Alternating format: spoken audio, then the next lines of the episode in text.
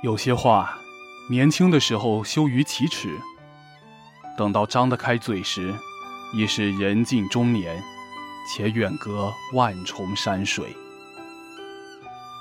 每一年的大年初一，我都会收到一条同样的短信，在成堆的“新年快乐，恭喜发财”的短信中，有杂草敏短短的四字短信：“哥，好好的。”很多个大年初一，我收到那条四字短信后，都想回复一条长长的短信，可最终，都只回复了四个字了事。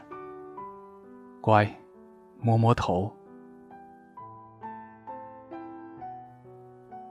你身边，是否有这么几个人？不是路人，不是亲人，也不是恋人、情人、爱人。是友人，却又不仅仅是友人，更像是家人。这一世自己为自己选择的家人。你好，听众同志，这里是陈川 FM 七八二零一四。你接下来要听到的是有声故事《乖摸摸头》，作者大兵，由陈川播讲。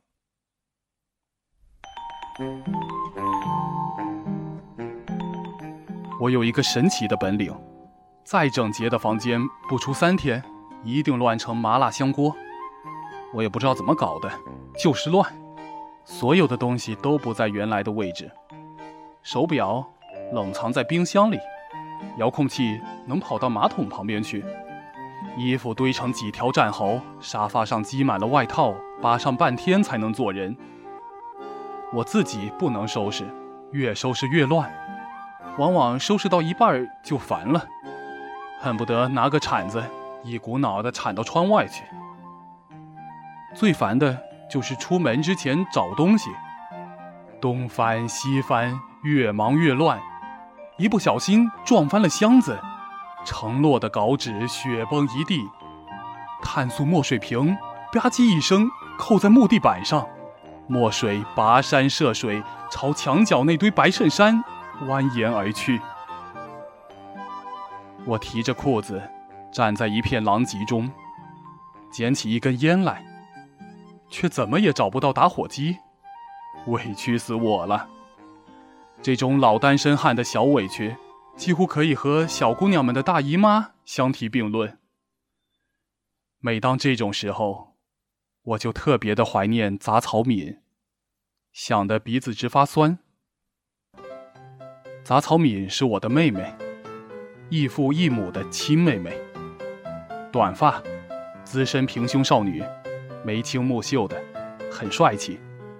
外表上看起来性取向严重不明朗的那种帅。她有一个神奇的本领，不论多乱的房间，半个小时之内。准能捯饬得像样板间，所有的物件都尘归尘，土归土，金表归当铺，连袜子都叠成一个个小方包，白的一对，黑的一对，整整齐齐地趴在抽屉里，码成军团。十年前，我们生活在同一个城市，在同一个电视台上班。他喊我哥，我算他半个师傅。他定期义务来帮我做家务，一边干活一边骂我。他有我家的备用钥匙，很多个星期天的早晨，我是被他骂醒的。他一边用雨伞尖戳我后脊梁，一边骂：“把穿过的衣服挂起来会累死你吗？回回都堆成一座山，西服都皱成粑粑了，好不好？”过一会儿又跳回来吼。小伙子，你是缺心眼儿吗？你少根筋儿吗？你丢垃圾的时候是不是把垃圾桶一块丢了？小伙子，小伙子是你叫的，我把拖鞋冲他丢过去，他回赠我一鸡毛掸子。我把他当小孩儿，他嘴上喊我哥，心里估计一直当我是一个老小孩。杂草敏是一只南方姑娘，个子小小的，干活的时候。手脚麻利，身手不凡，戴着大口罩，踩着小拖鞋，嗖嗖地跑来跑去，像宫崎骏动画片里的千寻一样。那时候，《千与千寻》还没上市，市面上大热的是《流星花园》。大 S 扮演的杉菜感动了整整一代八零后无知少女。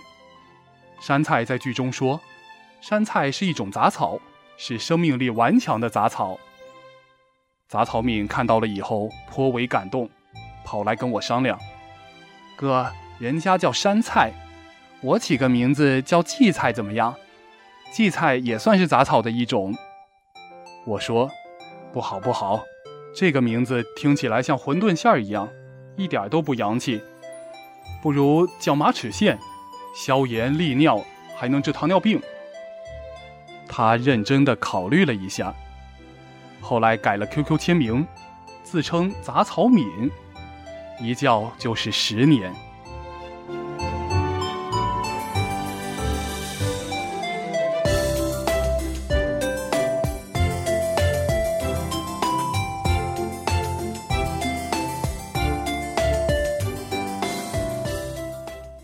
第一次见到杂草敏时，他还不到二十岁。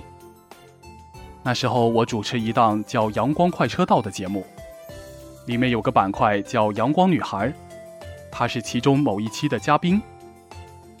她那时候中师毕业，在南方一个省委幼儿园当老师，本来应该按部就班混上十几年，混成个省委后勤机关部门的小领导什么的。怪就怪我的一句话，断送了她的大好前程。我那时候年轻。嘴欠，台上采访他时不按台本出牌。我说：“职业是职业，事业是事业，没必要把职业升迁和事业成就混为一谈，也没必要把一份工作当做唯一的轴心。别把工作和生活硬搞成对立面，兼顾温饱没有错，可一辈子被一份工作拴死，那也太无趣了。”巴拉巴拉巴拉，我随口胡咧咧，他却醍醐灌顶。风驰电掣般的回去料理了后事，拎着一个超大号的旅行箱跑回山东。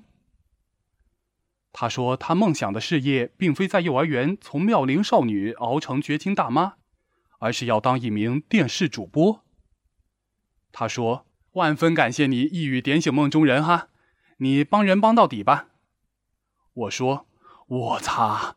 你是不是以为当个主持人就像在庄稼地里拔个萝卜那么简单？赶紧给我回幼儿园去！他说：“回不去了，已经辞职了。”见过孩子气的，没见过这么孩子气的。我信因果报应，自己造的罪孽当然要自己扛。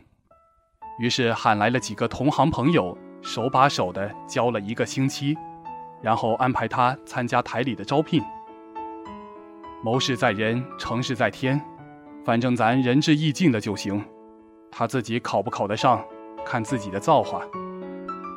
没想到居然考上了，名次还挺靠前。杂草敏一开始是在少儿组实习，窝在机房里剪片子。后来当少儿节目的主持人，尖着嗓子哄孩子玩。他本身就是个孩子。又是幼师出身，嗲声嗲气的，哄起孩子来很有耐心。他毕竟是新人，有时候主持节目老 NG，连续七八条都过不了。导演不耐烦，告状告到我这里来，于是我老骂他。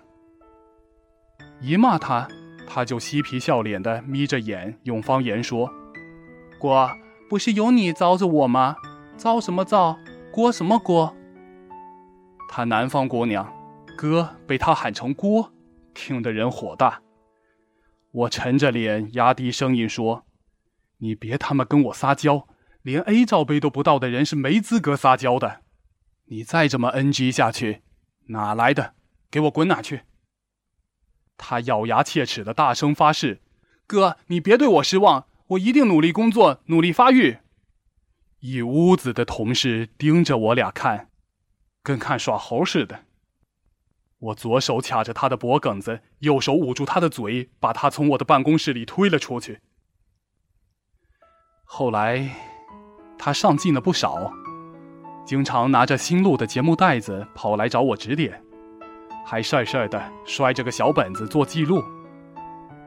我那时候实在是太年轻，好为人师，很享受有人来虚心求教的感觉，难免挥斥方遒，唾沫星子乱飞。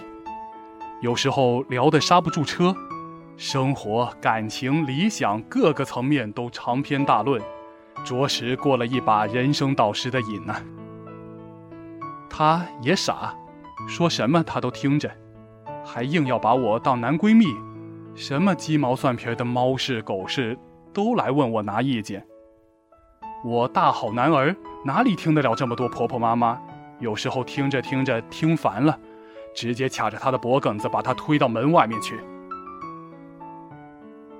不过，时间久了，关系毕竟是密切了许多。他在“郭郭”的喊我的时候，好像也没有那么烦人了。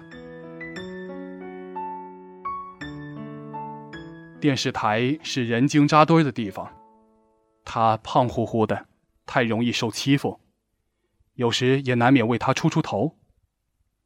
有一回，他像个小孩一样躲在我背后，露出半个脑袋，伸出一根指头指着别人说：“就是他，他欺负我。”我一边黑着脸骂人，一边心里觉得好笑。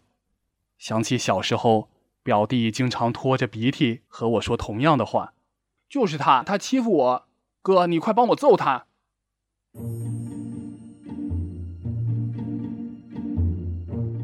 那时候杂草敏工资少，他自己也不客气，一没钱了就跑到我办公室里来，让我带他吃肉去。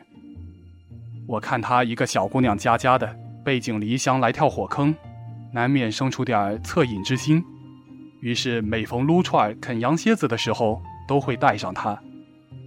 他也不客气，扎皮呀咕噜咕噜的往下灌，烤大腰子一吃就是三个起，吃的我直犯怵。